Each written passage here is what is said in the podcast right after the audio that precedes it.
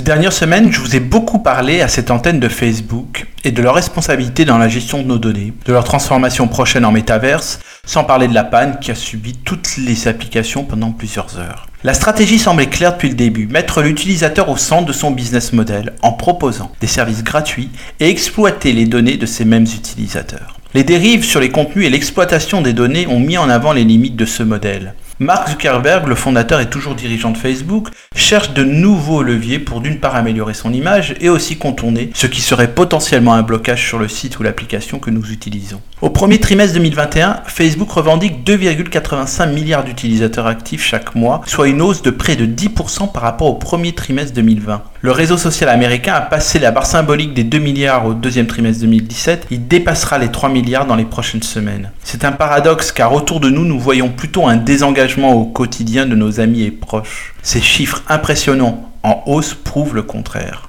Alors Stéphane, que va proposer Mark Zuckerberg comme nouveauté euh, pour rester au sommet et continuer euh, à garder cette mainmise?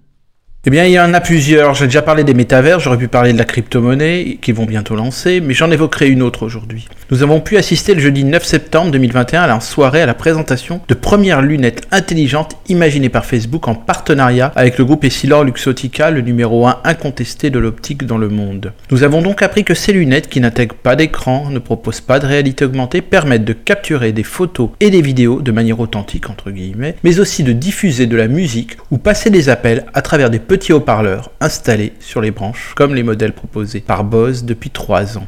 La caméra est contrôlée par un bouton présent sur la branche droite des lunettes pour prendre une photo ou lancer un enregistrement vidéo. Une petite LED s'éclaire de sorte à alerter les personnes aux alentours. Au vu du passif de Facebook en matière de protection de la vie privée, il n'est pas impossible que l'entreprise soit vertement attaquée sur ce point, comme l'avait d'ailleurs été Snapchat lors du lancement de ses lunettes Spectacles ou pire, Google et ses Google Glass. Ces lunettes sont faites pour mettre une brique de plus dans l'hégémonie de Facebook dans notre quotidien. Ces lunettes n'apportent pas grand chose à mon avis.